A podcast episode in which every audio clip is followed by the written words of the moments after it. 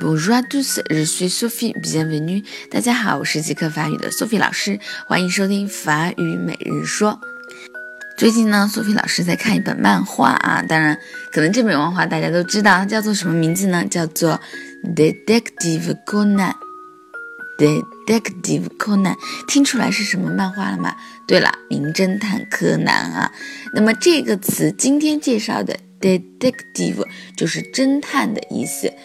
Detective，比如说啊，我说私人侦探，Detective privé，Detective privé，私人侦探。好，这个词希望大家先记一下啊，因为在接下来的日子里，我们会介绍很多这本漫画里面的法语用语，就是很奇怪啊，对不对？一本日本的漫画，然后呢是用法语翻译的，大家敬请期待哦。好，明天再见了。